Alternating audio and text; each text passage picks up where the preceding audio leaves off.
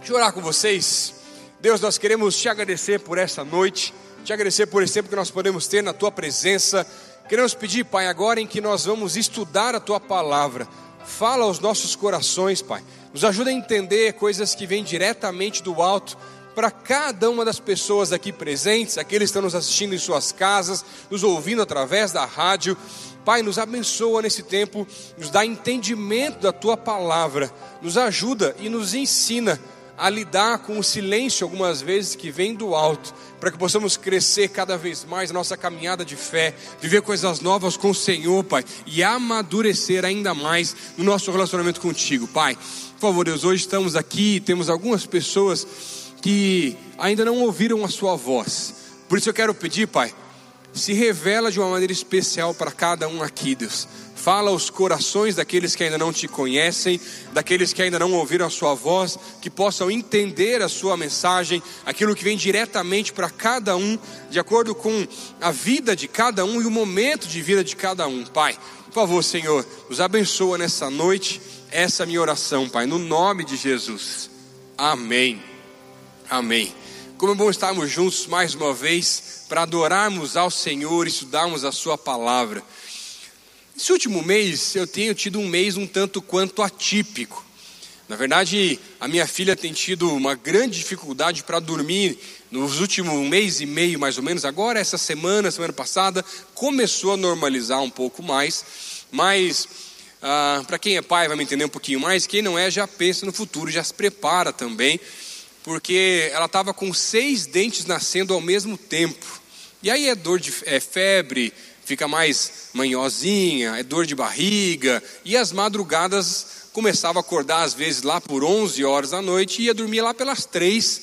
E aí, como qualquer pai crente, você começa a orar, interceder, jejuar, às vezes até de joelho embalando aquela criança para ver se ela dorme de algum jeito, pedindo um auxílio, uma bênção do alto. Começa até a recitar alguns versículos, como o Salmo capítulo 4, versículo 8, que vai dizer: Em paz me deito e logo pego no sono, porque o Senhor me faz repousar seguro. E começa a recitar até a palavra para ter um poder diferente ali.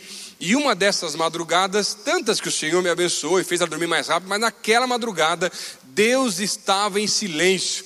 E eu orava, e eu clamava, e até jejuava, porque não estava comendo mesmo também já, e estava com uma fome naquela madrugada, mas nada acontecia. E cada vez que eu orava, aquela menina, ao invés de dormir, eu falava para ela assim: Filha, vamos dormir. Ela virava para mim e falava assim: Não, não. Daqui a pouco ela começava a correr no sofá da sala de um lado para o outro e nada de dormir, gente. Das onze e meia da noite até as três da manhã e nada. Finalmente, quando ela dormiu, eu fui com todo cuidado colocá-la no berço para que ela não acordasse de volta. Naquele momento, meu cachorro, o cão, começa a andar, porque o inimigo está ao redor da gente mesmo lá, e começa com as patinhas, ela já vai abrindo o olhinho um pouquinho assim, eu tento fazer ela ficar quieta, coloco no berço e ela dorme finalmente.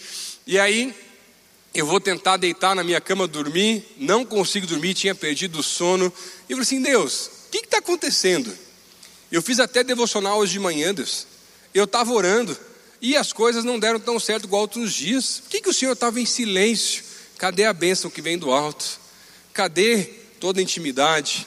E aí, naquele momento foi muito interessante porque o Senhor me visitou e me disse assim: Lucas, a maneira como você lida com o meu silêncio revela o nível da sua intimidade comigo. A maneira como nós lidamos com o silêncio, com o tempo do deserto, revela também muito sobre nós mesmos e revela o nível da nossa intimidade com o Senhor. E às vezes, em meio à espera, em meio a momentos difíceis da vida, quando a cura não chegou ainda, a resposta não veio, e você está esperando, aguardando e cansado de esperar, mas ainda não consegue lidar com o silêncio do alto, porque ainda não é o tempo de Deus para alguma situação da vida. E eu queria trazer essa mensagem hoje. Essa mensagem começou naquela madrugada, onde o Senhor começou a trabalhar no meu coração que eu também precisava aprender a lidar com os momentos do silêncio, do deserto de Deus também na minha vida em alguns momentos. Quem quer aprender hoje aqui sobre o silêncio de Deus, amadurecer, crescer na fé, viver coisas novas no Espírito? Amém. Sabe, a palavra de Deus vai revelar diversos momentos em que o Senhor se mostra em silêncio. como por exemplo Abraão e Sara à espera do filho da promessa, já com a idade avançada e sem conseguir esperar, até tentam resolver a situação de outra maneira. Mas não é isso que Deus tinha para aquele casal. Ou, por exemplo, os 70 anos do exílio babilônico, ou Jó que perdeu tudo, ficou lá ouvindo todas as conversas dos seus amigos, mas não negou ao Senhor até o momento em que o Senhor vem e se revela. E ele começa a entender coisas que ele nunca tinha entendido na vida antes. Ou, por exemplo, Jonas, o profeta fujão que foi engolido por um peixe e fica três dias na barriga de um peixe. E você acha que três dias é pouco, mas queria ver você ficar dentro três dias na barriga de um peixe sem saber que horas que ia ser jogado fora e se ia ser devolvido a alguma praia, em algum lugar. Gente, quando nós estamos passando por um tempo de silêncio, de deserto, é algo muito difícil. Ou, por exemplo, até Paulo, que fica lá três dias sem conseguir enxergar, até que entende a voz do alto que ele tinha que se encontrar com Ananias, e Ananias ia orar por ele e ele retomar a vista.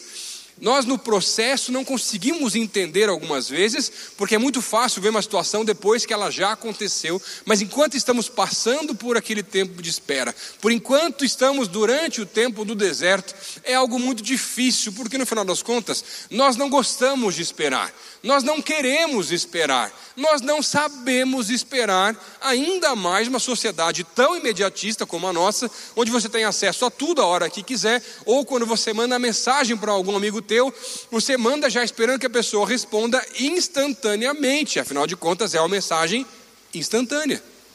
E aí você está respondendo e aquela pessoa começa a responder para você, aparece o quê?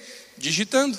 E vai que ela começa a digitar e esquece, e fica lá digitando eternamente. E você está agoniado, porque ela já desmarcou, que não vai ficar azulzinho que ela leu, não leu a mensagem. E você está esperando aquela pessoa responder.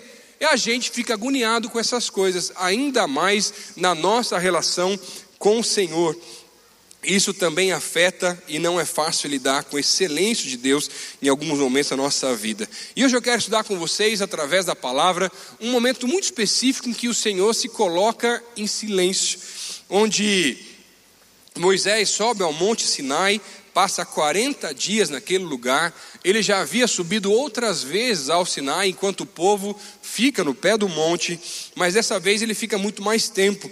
E o povo precisava ficar esperando, mas não tiveram paciência e, cansados de esperar, deram o seu jeito para aquela situação. Afinal de contas, hoje, quando lemos o relato bíblico, nós sabemos que foram 40 dias e 40 noites, mas para o povo, enquanto vivia aquele processo, eles não sabiam quanto tempo ia levar, e levou muito menos do que 40 dias para que eles já pudessem se afastar do Senhor mais uma vez. Não souberam lidar com o silêncio. E eu queria olhar com vocês para o livro de Êxodo, no capítulo 24. A gente vai estudar algum, alguns versículos desse capítulo e mais um outro capítulo também, para entender quais foram as reações do povo à medida que eles precisavam aguardar por um sinal, aguardar por uma resposta, por um novo tempo do alto, mas não souberam esperar aquilo que o Senhor havia dito. Êxodo capítulo 24, a partir do versículo 12. Diz assim a palavra de Deus: Disse o Senhor a Moisés: Suba a mim a um monte e fique aqui, e lhe darei tábuas de pedra com a lei e os mandamentos que escrevi, a instrução do povo. Moisés partiu com Josué, seu auxiliar, e subiu ao monte de Deus. Disse ele às autoridades de Israel: Esperem-nos aqui, até que retornemos. Arão e Ur ficarão com vocês. Quem tiver alguma questão para resolver, pode procurá-los. Quando Moisés subiu, a nuvem cobriu o monte e a glória do Senhor permaneceu sobre o monte Sinai. Durante seis dias a nuvem cobriu o monte. No sétimo dia, o Senhor chamou Moisés do interior da nuvem. Aos olhos dos israelitas, a glória do Senhor parecia um fogo consumidor no topo do monte. Moisés entrou na nuvem e foi subindo o monte e permaneceu no monte quarenta dias e quarenta noites. Esse texto nos mostra as reações do povo de Deus em meio ao silêncio do Senhor, a um período de espera e cansados de esperar. E hoje eu quero olhar com vocês para esse texto para que possamos aprender que a maneira como nós lidamos com o silêncio de Deus também pode revelar muito sobre a nossa intimidade com Ele, o nosso nível de relacionamento com Ele. E a primeira maneira como nós lidamos com o silêncio de Deus revela a nossa maturidade espiritual. Passa um pouquinho para frente na tua Bíblia aí e abre no capítulo 32 do livro de Êxodo. Do versículo 25, do capítulo 25 até o capítulo 31, esse, essas são as orientações do alto que Moisés vai trazer depois que ele desce do Sinai. Com relação ao, procedimento dos sacerdotes, o tabernáculo, as festas e tudo mais sendo colocado nesses capítulos. E aí, quando chegamos no capítulo 32, ele é como uma sequência do capítulo 24, onde Moisés está no monte recebendo as revelações do alto e o povo é orientado a esperar sob a liderança de Arão e de Ur. No capítulo 32, no versículo 1, diz assim. O povo, ao ver que Moisés demorava a descer do monte, juntou-se ao redor de Arão e lhe disse: Venha, faça para nós deuses que nos conduzam, pois a esse Moisés, o homem que nos tirou do Egito, não sabemos o que lhe aconteceu. Moisés sobe ao monte para falar com Deus, passa esse período, e em pouco tempo, em poucos dias, o povo começa a ficar desesperado ele nunca tinha ficado tanto tempo lá no monte. E será que nos abandonou? Será que ele nos deixou? O que será que está acontecendo? E à medida que eles foram lidando com o silêncio do alto, com o silêncio de Deus, eles começaram a revelar que o nível da intimidade deles ou da maturidade deles com as coisas do alto não era tão alto assim como já se esperava. E aí deixa Arão e Ur liderando o povo, resolvendo as questões que poderiam surgir. Mas, gente, mesmo que o povo já tinha saído do Egito, eles eram um povo que tinham visto os milagres, gente. Era um povo que tinha visto o mar ser aberto. Era o povo que comia o maná todo dia. Deus não estava lá se revelando com a nuvem naquele momento, que estava lá no monte junto com Moisés, mas era o povo que continuava a comer o maná dia após dia. E ainda assim, sem poder ver a presença personificada de Moisés, o líder espiritual deles, porque ele estava com o Senhor, eles rapidamente se esquecem do Senhor e começam a tentar dar o jeito dele nas coisas. E sabe, cansados de esperar por uma resposta do alto, às vezes as respostas dessa terra servem para a gente. Cansado de esperar por uma resposta do alto, às vezes a minha maneira é melhor que a maneira de Deus. Mas e você? Com o que você tem lidado, talvez, com o silêncio do alto? Quem sabe é o relacionamento que ainda não chegou na tua vida, e para piorar, parece que está todo mundo casando, mas você não casa. Não é verdade? Quem sabe é uma promoção que você está esperando, e até o estagiário foi promovido, mas você não foi ainda.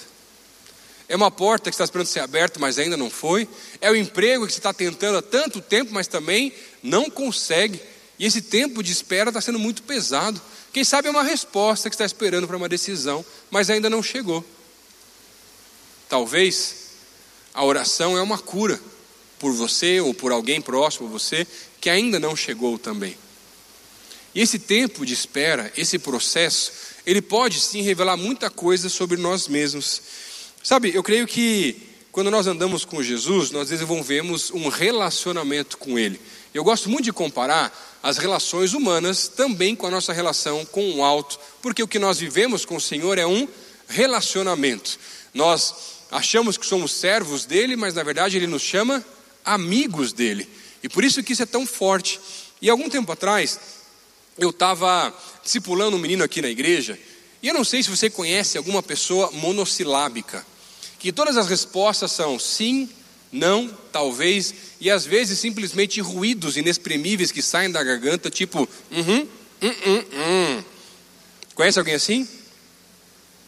Meu sogro é assim, gente. Quando eu namorava minha esposa, ele mandava mensagens para ela depois da meia-noite, que às vezes atrasava numa programação da igreja, a gente estava lá com o pessoal. Ele só mandava um ponto de interrogação para ela, assim. Falava mais nada, gente. Homem de poucas palavras, né, Laura? Mas muito sábias, por sinal. Mas, voltando, estava discipulando esse menino, e ele era um cara desses monossilábicos. Então, chegava no dia do discipulado, e aí como é que foi a tua semana? Boa. E o que você achou do estudo aqui? Hoje a semana era sobre Jesus. Legal. Você tem alguma dúvida? Não. Você quer falar sobre mais alguma coisa? Uh -uh. Gente, foi um sufoco. Eu marcava uma hora com ele, o primeiro dia deu 20 minutos, porque eu fiquei forçando tentar conversar mais. No segundo deu 12 e a média depois era 10 minutos por semana que tinha discipulado com aquele menino. Agora, imagina se você fosse viajar com esse meu discipulando. Digamos que você não conhece ele ainda, te apresentei e falou: Ó, oh, tem que ir lá, você vai daqui para Foz do Iguaçu, seis, sete, oito horas aí mais um de carro, né? Gente, não é normal você estar tá viajando com alguém que você não tem tanta intimidade ainda, você começar a conversar com a pessoa, puxar papo. Gente, por favor, né? Conversa aqui, o cara conta uma história aqui, conta uma história lá. Agora imagina você conversando e todas as respostas são monossilábicas. Gente, dá uma agonia, não sei você, mas eu com alguém assim, gente, num silêncio, para mim parece que tem uma coisa errada, parece uma coisa estranha. Então eu começo a falar e falar e falar e falar cada vez mais e tentar puxar mais assunto. Ia ser um monólogo daqui até Foz do Iguaçu, gente. Não é possível. Você conhece alguém assim? Você também é assim? Por favor, se você não é assim, você é o monossilábico. Brincadeira. Cuidado. Mas é o mais natural. Você fica ali, parece que o silêncio, gente, com alguém que você não tem intimidade, é um negócio meio estranho, meio complicado. Acabou o assunto. Climão. Deu um down no momento, naqueles ambientes. E sabe, sabe por que é tão estranho? Porque na verdade você não tem intimidade com aquela pessoa. Porque no final das contas, se você tem intimidade com alguém, estar em silêncio ao lado dessa pessoa não é tão estranho. Para mim, com a minha esposa, estar em silêncio um do lado do outro, por mais que a gente converse sobre todas as coisas, é tranquilo. Não me dá nem urticária para querer ficar falando, gente. Por quê? Porque tem intimidade. Com o Senhor é a mesma coisa. Muitas vezes não sabemos lidar com o silêncio que vem do alto em alguns momentos da nossa vida, porque a gente não tem tanta intimidade assim quanto achava que tinha. E aí fica climão, parece ter uma coisa estranha. Às vezes as nossas reações também são reações complicadas, porque eu não consigo ficar tão tranquilo com o silêncio, porque na verdade eu estou desesperado. E o desespero quer dizer que eu não estou confiando tanto assim no alto. E às vezes eu estou reclamando, às vezes eu estou murmurando, às vezes eu estou brigando com Deus. Porque na verdade eu ainda não sou tão maduro espiritualmente para lidar com o silêncio que em alguns momentos acontece na vida de todo mundo. E sabe, tem gente que eu vejo às vezes que tenta lidar com Deus igualzinho na história do desenho do Aladim onde você fica esfregando uma lâmpada mágica e quer que o Senhor cumpra todos os seus desejos, mas um gênio nas histórias infantis cumpre apenas três. Mas o desejo daquele gênio naquela história era que ele fosse livre e pudesse ser amigo daquele que era o seu Senhor. E tem gente que já gastou os três pedidos faz tempo aí, ó. Mas continua lidando com Deus como o gênio da lâmpada achando que ele tem que te atender na hora que você quer, da forma que você quer, no tempo que você quer e com tudo que você quer.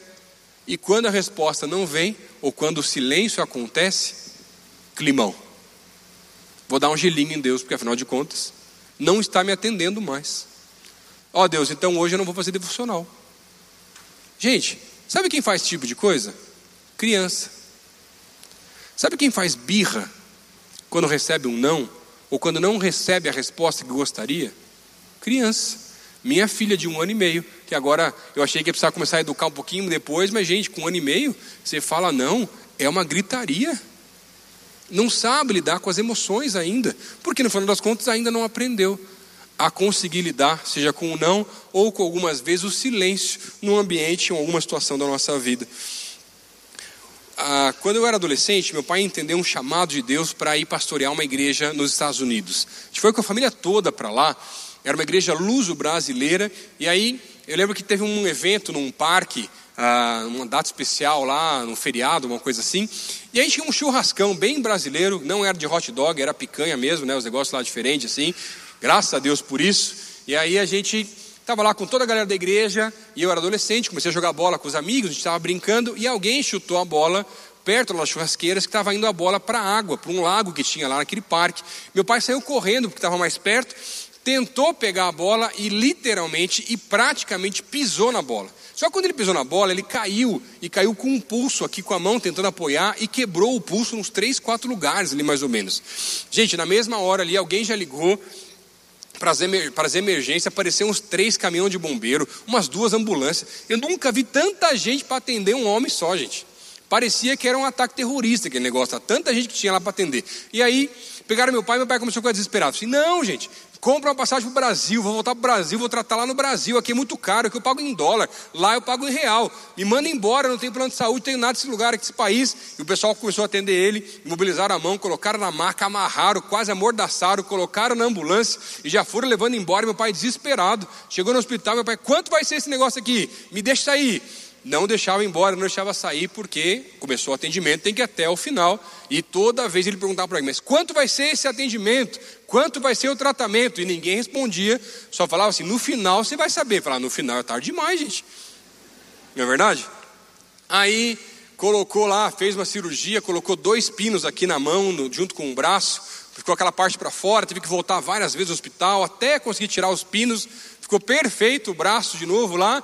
E aí, no final de toda vez, quando ele foi tirar os pinos, aí a conta chegou, porque a conta chega para todo mundo. 32 mil dólares. E olha que o dólar nem estava tão alto naquela época, viu? Mas já não era fácil pagar, não. E não tinha esse dinheiro. E aí, o hospital era um hospital evangélico.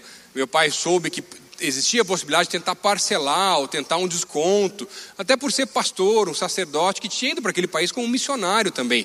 E aí tentou algumas coisas, o prazo disso era muito demorado, deixou uma tutora responsável lá também, então ele não ia só fugir embora. Nós passamos seis meses naquele país e voltamos para o Brasil, entendendo uma direção de Deus, mas essa tutora ficou responsável, trazendo as informações do hospital e tentando né, acertar os detalhes. Seis meses depois que nós viemos embora, e durante esses seis meses, gente, eu não sei você, mas com uma dívida dessa, eu, ficava, eu já estava agoniado já, gente. Tava um desespero. E meu pai estava tranquilo. Falei, meu Deus do céu, aconteceu alguma coisa aqui. Se... Acho que não foi só a mão que quebrou, não quebrou a cabeça também, não é possível. E ele tranquilo. Amém. Ó, quebrou mesmo, gente. Não teve jeito aí não, viu? Mas aí chegou uma carta do hospital, essa tutora mandou para a gente, dizendo que a dívida não podia ser parcelada, mas que ela tinha sido totalmente perdoada. Glória a Deus. Benção. Aí o pessoal já fecha a porta, obrigado, ele pode ajudar um pouquinho mais também. Não tem problema. Valeu, gente. E aí a dívida foi completamente perdoada. Mas eu não conseguia entender como é que meu pai conseguia ficar tão tranquilo naquela fase durante aquele tempo em que a resposta não tinha chegado, durante o tempo em que a bênção ainda não tinha acontecido. E por ele ser, a judicatura do hospital é que por ele ser um sacerdote, um, um pastor, eles entenderam uma direção e iam perdoar a dívida toda. E sabe, Deus não se esqueceu de você. Ele continua trabalhando. Ele continua te observando. Espere o silêncio vai moldar sim o seu espírito. Não pegue os atalhos. Não saber lidar com o silêncio de Deus traz uma decepção, uma tristeza a Deus sobre o nosso respeito, porque afinal de contas, Ele esperava que nós já estivéssemos melhores do que nós somos, mas ainda não conseguimos, porque ainda não aprendemos a lidar com o silêncio de Deus. Segunda maneira que esse texto nos revela como lidamos com o silêncio é que a maneira como nós lidamos com o silêncio de Deus revela a condução da nossa vida. Dá uma olhadinha ali de novo no versículo primeiro, a segunda parte do versículo do capítulo 32. Diz assim: Venha, faça para nós deuses que nos conduzam, pois a esse Moisés, o homem que nos tirou do Egito, não sabemos o que lhe aconteceu. Quando nós olhamos rapidamente para o texto, Vemos que o povo, não sabendo esperar e assim acabam deixando Deus de lado, às vezes nós nos esquecemos que, na verdade, eles estavam no pé do Monte Sinai, gente. E por mais que Moisés não tivesse descido, e eles não sabiam o tempo que isso ia levar ainda, eles conseguiam enxergar lá no topo do monte, o monte pegando fogo, a nuvem cobrindo o Shekinah de Deus, os raios vindo, e o versículo, ah, o capítulo 24 vai descrever que, por exemplo, eles conseguiam enxergar o monte sendo incendiado pelo Senhor, e mesmo vendo estas coisas, eles agora resolvem, na verdade, chamar a Arão e pedir que eles pudessem agora ah, tentar trazer um novo Deus, porque afinal de contas, eles não sabiam se Moisés ia descer daquele lugar, se ele não tinha sido fulminado, se o povo ia continuar sendo conduzido para algum outro lugar. E eles não podiam mais, não conseguiam mais confiar que aquele mesmo Deus que tinha realizado os milagres e os tirado do Egito, agora poderia continuar a conduzi-los para aquela tal da terra prometida. E por isso começam a tentar fabricar do seu jeito, da sua maneira, alguém ou um novo Deus que o pudesse os conduzir para alguma outra terra que fosse fértil.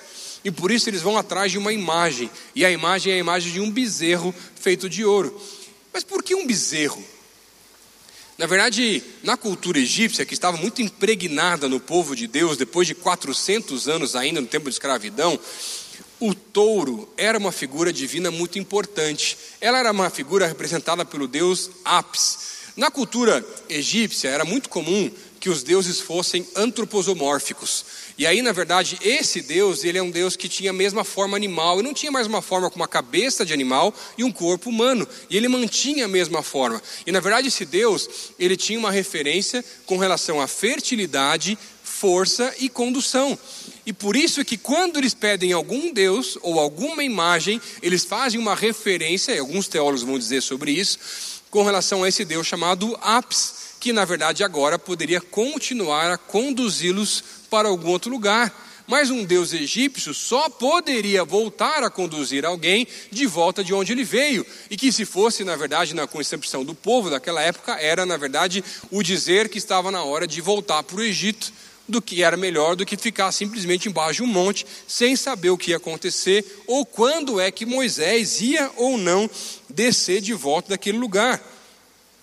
E sabe, isso pode falar muito sobre a gente. Já que as coisas não têm saído como planejado, têm demorado mais do que nós esperávamos, estamos cansados de esperar.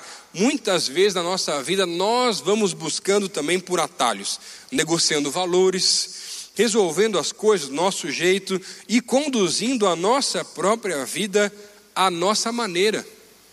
Isso me lembra muito, por exemplo, a história de Saul na batalha contra os filisteus, em que ele vai se preparando para a batalha. Samuel diz que ele chegaria no sétimo dia.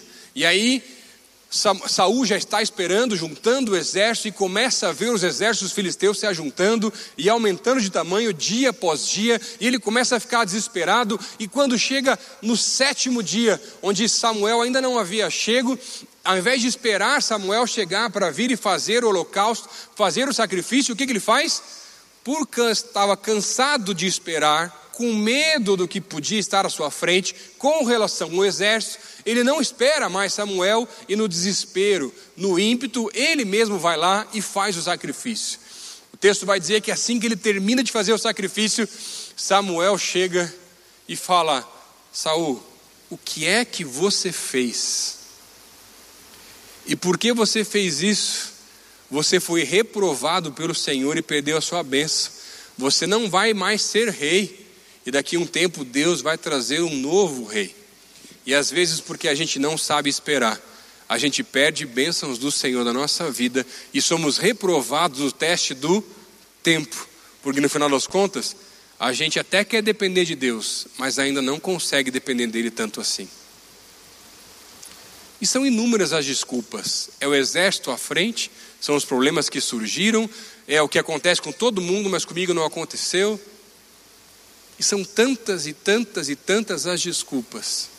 Mas no final das contas, Deus continua do nosso lado, esperando a gente aprender a esperar nele. Deus deveria conduzir, mas na verdade quem conduz a vida algumas vezes gente, somos nós mesmos, os nossos desejos, as nossas vontades, o nosso ímpeto, e o Senhor vai sendo ficado de lado cada vez mais. Alguma vez você já se perdeu em alguma direção? Eu não sei você, mas a minha esposa, gente, ela tem um senso de direção assim, ó. Melhor, ela é desprovida do senso de direção, gente. A rua Batel fica aqui do lado, né? Se falar assim, amor, cadê a Batel? Ah, olha.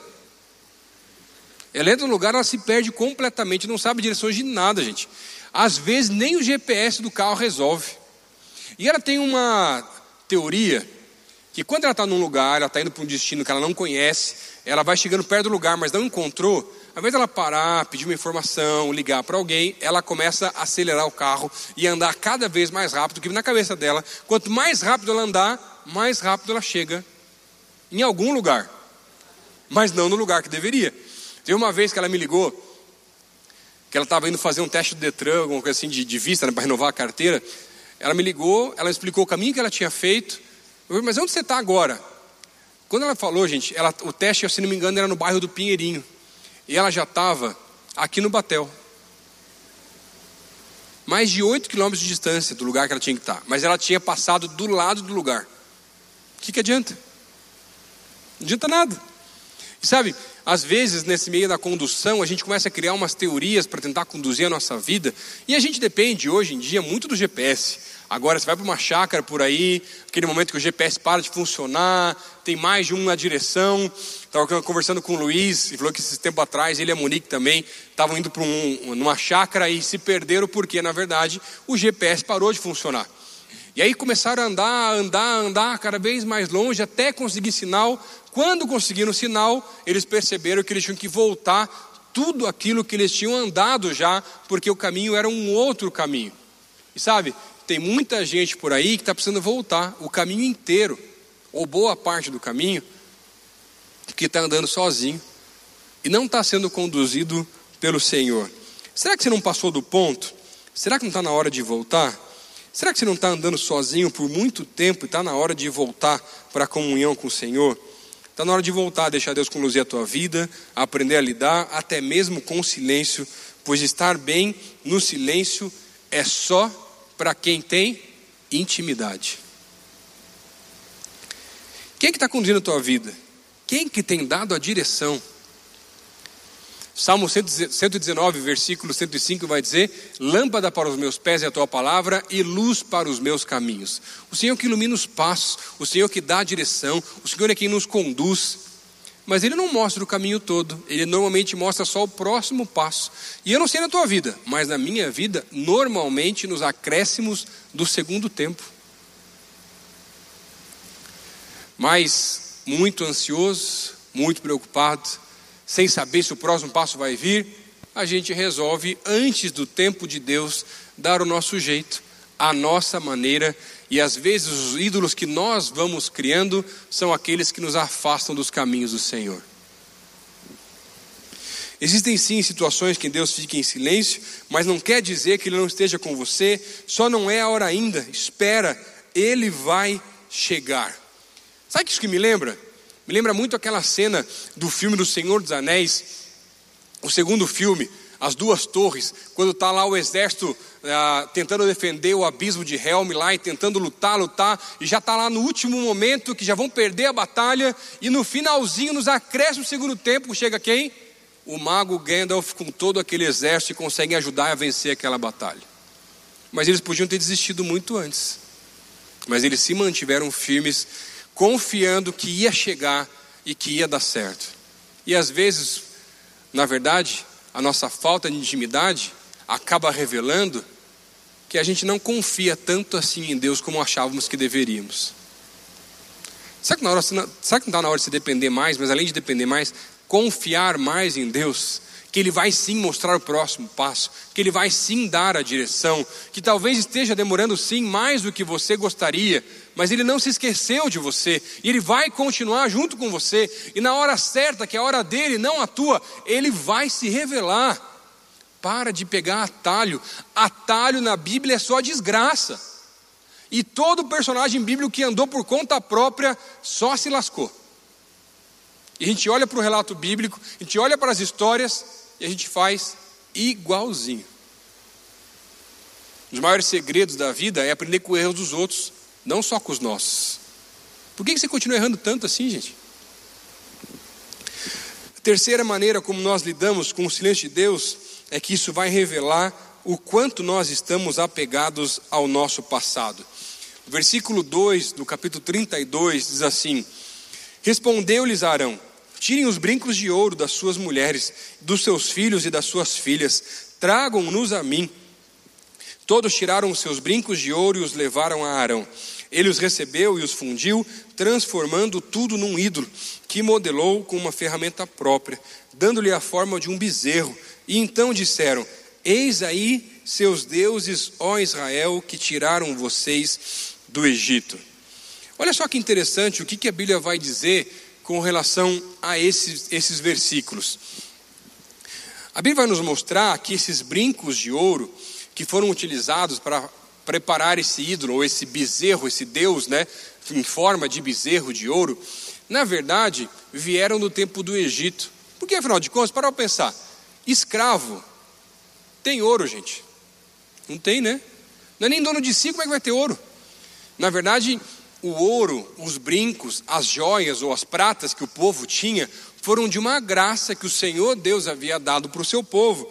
E alguns versículos vão dizer sobre isso. Por exemplo, em Êxodo, no, no capítulo 12, versículo 36, 35 e 36, vai dizer: Yahvé fez com que o seu povo encontrasse graça aos olhos dos egípcios, de maneira que estes lhe davam o que pediam: objetos de prata, objetos de ouro e roupas.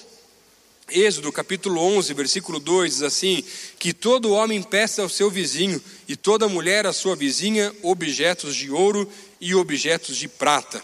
E ainda em Êxodo, no capítulo 3, versículo 20 e 21, vai dizer que Deus deu uma graça para que nenhum dos seus saísse do Egito de mãos vazias. E na verdade, quando Arão, que era aquele que deveria representar a Moisés e ao Senhor, e agora consultar ao Senhor com relação ao que fazer, estava na hora de simplesmente esperar, fazer alguma outra coisa, não consulta ninguém e já toma a decisão vai falar, enquanto o povo vem desesperado e vai dizer, ó, me trago então as joias, os ouros, os brincos e vamos modelar e preparar e ele faz inclusive com uma ferramenta própria. Ele mesmo cria aquele bezerro de ouro. Mas o ouro era algo vindo do Egito. E aquilo estava representando, na verdade, não algo de Deus, mas o apego que eles tinham ao passado, a riqueza ou a algumas garantias que eles achavam que podia ser a partir de algum tipo de valor, algum tipo de joia, ouro e prata e coisas assim. E aquilo era o que foi utilizado para criar esse bezerro de ouro. E na verdade aquilo estava dizendo que o silêncio de Deus fez com que eles voltassem a tentar reviver o próprio passado e fazer uma referência com relação ao lugar de onde eles vieram, porque naquele momento aquele lugar parecia ser melhor de onde eles estavam. Afinal de contas, quem tinha coisa para fazer antes, por mais que fosse escravo, agora não tinha nada para fazer no cume do monte, no, na base do monte. E sabe, aquele povo tinha saído do Egito, mas o Egito não tinha saído deles. O ouro egípcio representava uma garantia. Afinal de contas, caso desse errado, poderiam voltar atrás. Criaram um novo Deus que os conduziria de volta e, cansados de esperar, durante o silêncio de Deus, voltaram para aquilo que eles conheciam: um Deus em forma animal, feito com ouro do Egito, que os pudesse conduzir de volta de onde eles vieram. Deus ainda não me atendeu, Deus ainda não me respondeu, não me visitou, então eu vou voltar a ser quem eu era antes. Eu vou voltar a fazer as coisas que eu fazia antes. Eu vou voltar a buscar as minhas garantias. Ah, afinal de contas, como o relacionamento que eu tanto gostaria, a família que eu queria formar, Deus ainda não me respondeu. Ah, então eu vou atrás dos meus contatinhos e vou dar o meu jeito. Essa é a realidade, gente. Que infelizmente muitos de nós acabam vivendo, porque ainda não aprenderam a depender do Senhor e estarem tranquilos em meio ao silêncio do alto com relação a algumas situações da nossa vida. E sabe, quando eu olho, por exemplo, para a vida de Eliseu, quando ele foi chamado para, por Elias para ser o seu auxiliar, o que a Bíblia vai dizer em 1 Reis é que ele volta para Elias e fala: ó, deixa despedir dos meus pais. Ele se despede dos pais, queima as carroças, faz um sacrifício com os animais, dizendo, junto com o arado, que era o instrumento dele de trabalho da agricultura, dizendo: gente, isso aqui ficou para trás, não vou voltar mais para cá, agora é um outro ponto, agora é um novo nível, não tem mais garantia, não tem mais possibilidade de eu voltar a fazer aquilo que eu fazia antes. Mas tem muita gente que quer andar com o Senhor, caminhar com Ele, mas continua com as mãos fechadas, tentando segurar, garantindo coisas do passado. E às vezes são desejos, vontades, sonhos ou qualquer outra coisa que pode te remeter ao teu passado. Mas você não é mais quem você era antes. Você não é mais o velho homem. Você agora é um novo homem e mulher de Deus. Mas continua às vezes apegado demais às coisas do passado. E quando o povo quer voltar para o Egito, eles querem voltar para a escravidão. quando nós queremos voltar para o nosso passado, nós queremos voltar para a escravidão do pecado na nossa vida.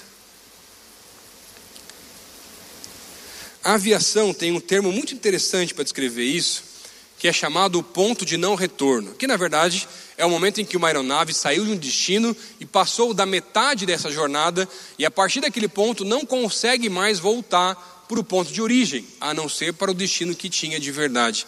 E sabe, quando eu penso sobre isso, me vem muito à memória, eu fico imaginando, na verdade, como era a cabeça, por exemplo, daqueles pilotos japoneses kamikazes nas batalhas da Segunda Guerra Mundial, em que o ponto de não retorno começava a apitar e eles estavam naquela situação. E agora? Ou volto, ou vou terminar a vida e aí atacar o inimigo. E na verdade, quando a gente vai olhar a história, gente, dos mais de 3 mil aviões que foram utilizados pelo Japão com os pilotos kamikazes, somente 11,6% conseguiram atingir um objetivo real. E eles sabiam dessas coisas, que o percentual era baixo, mas ainda assim, quando chegava ao ponto de não retorno, eles continuavam as missões que eles tinham recebido. Por mais que as causas eram completamente diferentes, não vem ao caso, mas às vezes eu vejo que nós, como cristãos, a gente está muito ainda nas nossas garantias, na nossa caminhada, na nossa jornada cristã, e a gente está chegando perto do ponto de não retorno, mas não dá o passo a mais, não dá o passo à frente para a nossa jornada, caminhada com o Senhor, e fica muito tentando voltar nas garantias e tentando ficar junto, remetendo as coisas coisas do passado, porque nós não conseguimos romper na nossa caminhada espiritual, porque na verdade ainda não conseguimos depender exclusivamente do Senhor. Se Deus falou, Ele vai cumprir. Para de tentar buscar as suas garantias com coisas do passado. E sabe, na minha caminhada cristã, tudo que eu faço, eu pergunto para Deus. Se eu vou trocar de carro, eu pergunto para Deus. E não é só o fato de ter guardado e isso me autoriza. Eu poderia fazer, mas todas as vezes da minha vida em que eu não perguntei para Deus alguma coisa que eu queria fazer, deu errado. Só que às vezes, por mais que eu já quisesse fazer mais rápido, Deus dizia que não era a hora. E eu esperava, e esperava, e esperava, e continuava orando, até que Deus mostrasse que era o momento. E muitas vezes eu não entendi o porquê de esperar tanto tempo algumas coisas. Tem gente que acha que alguns ditados são reais, como por exemplo, quando você fala quem cala consente. Então, se Deus não falou nada, é porque está tudo certo. Gente, não tem nada a ver isso. Não tem nada a ver com a Bíblia. Se Deus não falou nada, é para não fazer nada.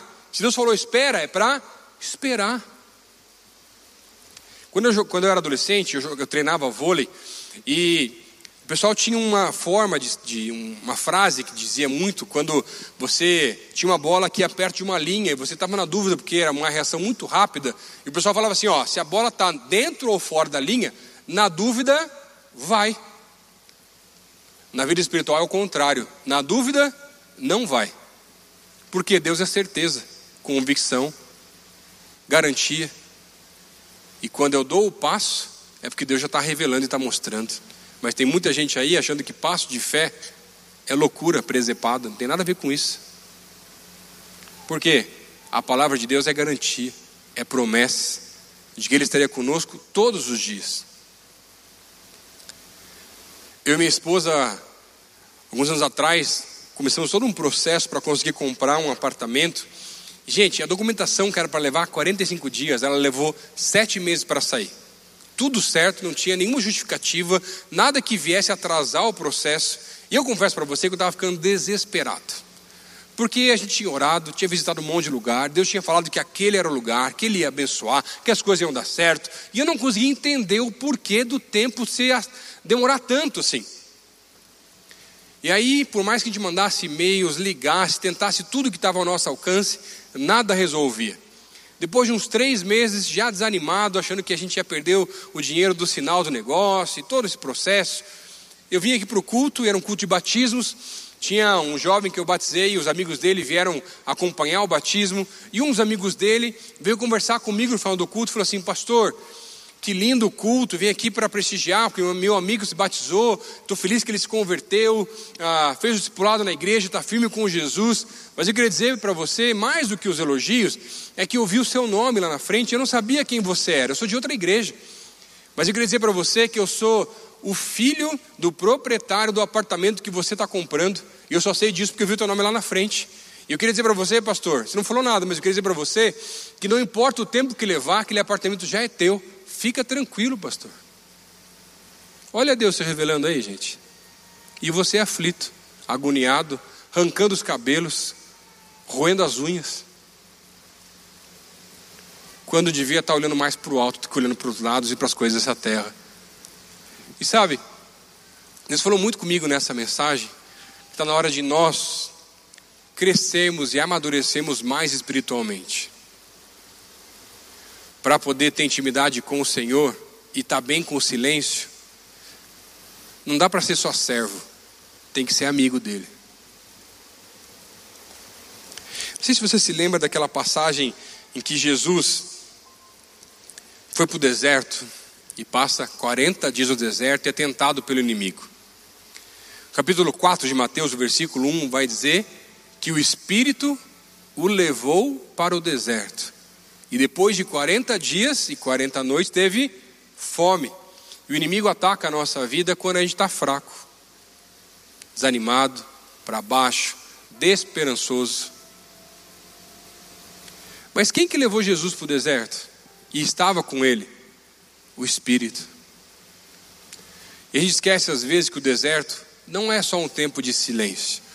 O deserto também é um tempo de preparo, onde o povo foi preparado para coisas maiores que viver lá na frente. A gente esquece que o deserto também é um tempo de milagre, também é o tempo da presença, também é o tempo da vitória na nossa vida. E eu não sei como você veio para esse culto hoje aqui, como você tem lidado talvez com algum dos silêncios de Deus na tua vida, em alguma área que talvez é complicado. E eu sei que, gente, esperar é complicado. Eu não gosto de esperar, é difícil. Mas talvez você precise aprender a esperar mais em Deus. E quem sabe você passou do limite em alguma área da tua vida, está na hora de voltar ao percurso e recomeçar de novo. Deus pode até estar em silêncio, mas Ele nunca está distante. Durante o tempo do silêncio, Ele não se esqueceu de você, Ele continua trabalhando e esperando para ver a sua reação durante o tempo do silêncio. Para saber se você já é íntimo o suficiente dele ao ponto de lidar tão bem com o silêncio e de mostrar para ele que você é amigo dele, que já tem intimidade com ele de verdade. E talvez hoje, ouvindo essa mensagem, você percebeu que você não é tão amigo de Jesus quanto você gostaria ainda. Por quê?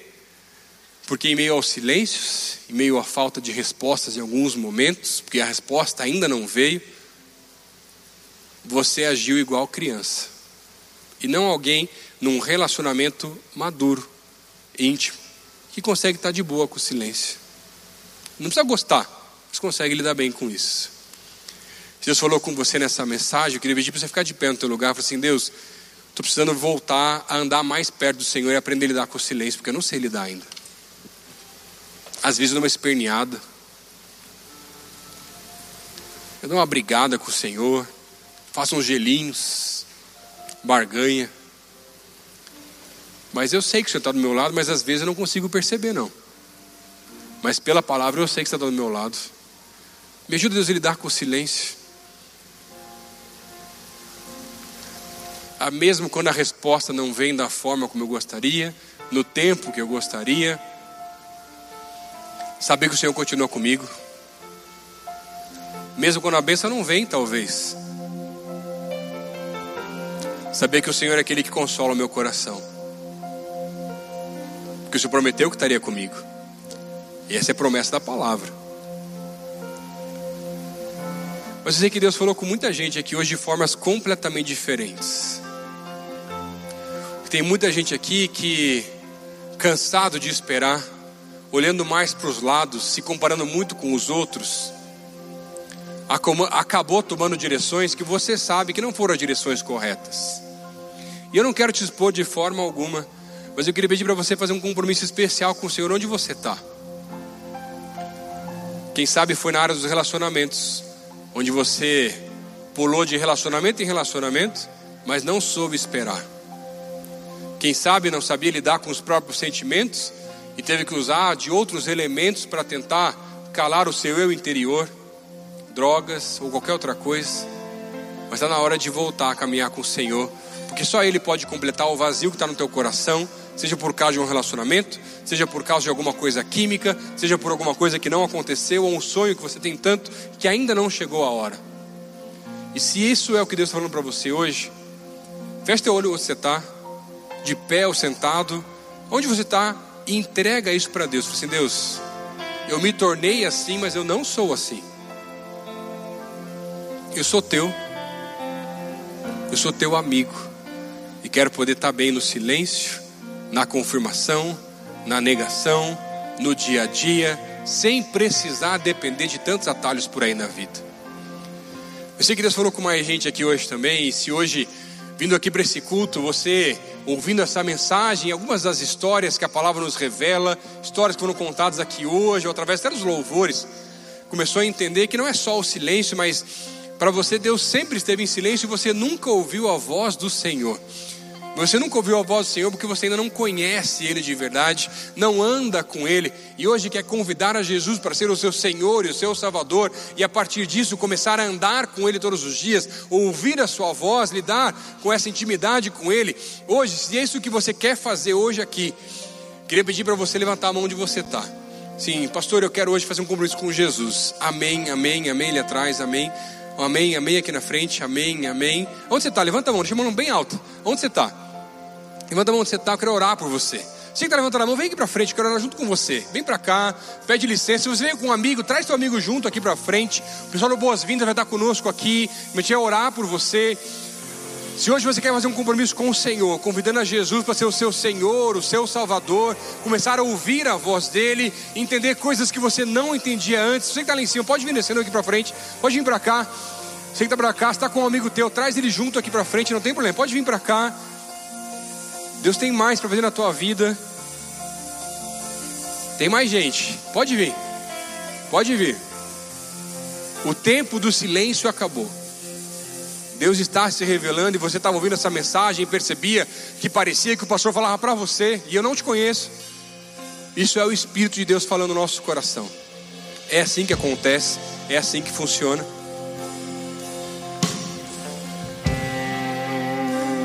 Pode vir, o pessoal vindo lá de cima ainda também descendo. Você que está aqui na frente, que eles fizessem uma oração comigo. Onde você está? Feche teu olho onde você está. É um tempo teu e Deus. Assim, Deus, eu não sei nem conversar com o Senhor ainda. Repete essa oração comigo. Mas hoje eu entrego minha vida para o Senhor.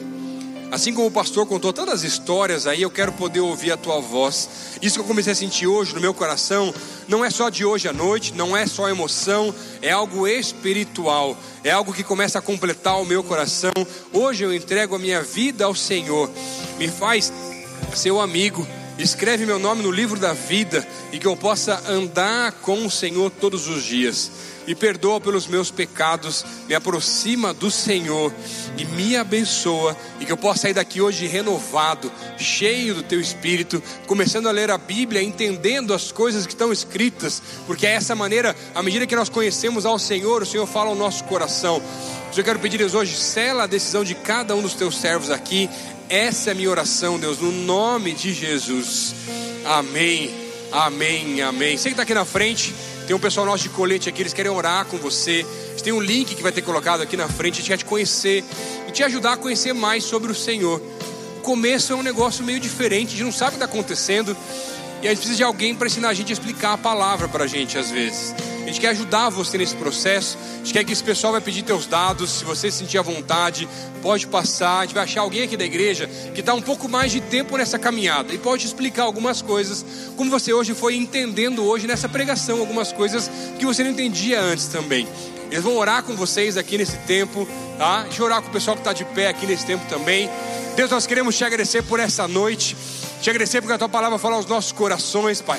Seja na madrugada tentando fazer uma criança dormir, seja num culto como esse, talvez num carro dirigindo, em casa assistindo pela internet, ou em casa na sala. Eu quero pedir, Pai, continua falando aos nossos corações, Pai.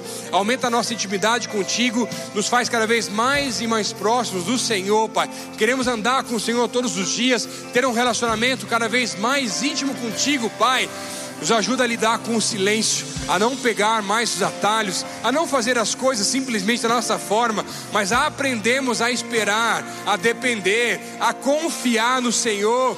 Não importa o tempo que vai levar, Pai, anima os nossos corações, renova o nosso espírito e que essa mensagem possa ser hoje um tempo novo na vida daqueles que estão cansados de esperar e um renovo que vem do alto, que vale assim esperar pelo Senhor, não importa o tempo, não importa a idade, a bênção do alto vai vir, a confirmação do Senhor vai chegar e o Senhor continua assim ao nosso lado. Essa é a promessa que temos do alto. Ele não se esqueceu de nós, continua nos abençoando, nos guardando e em meio ao silêncio, algumas vezes está nos preparando para coisas ainda maiores que ainda não entendemos.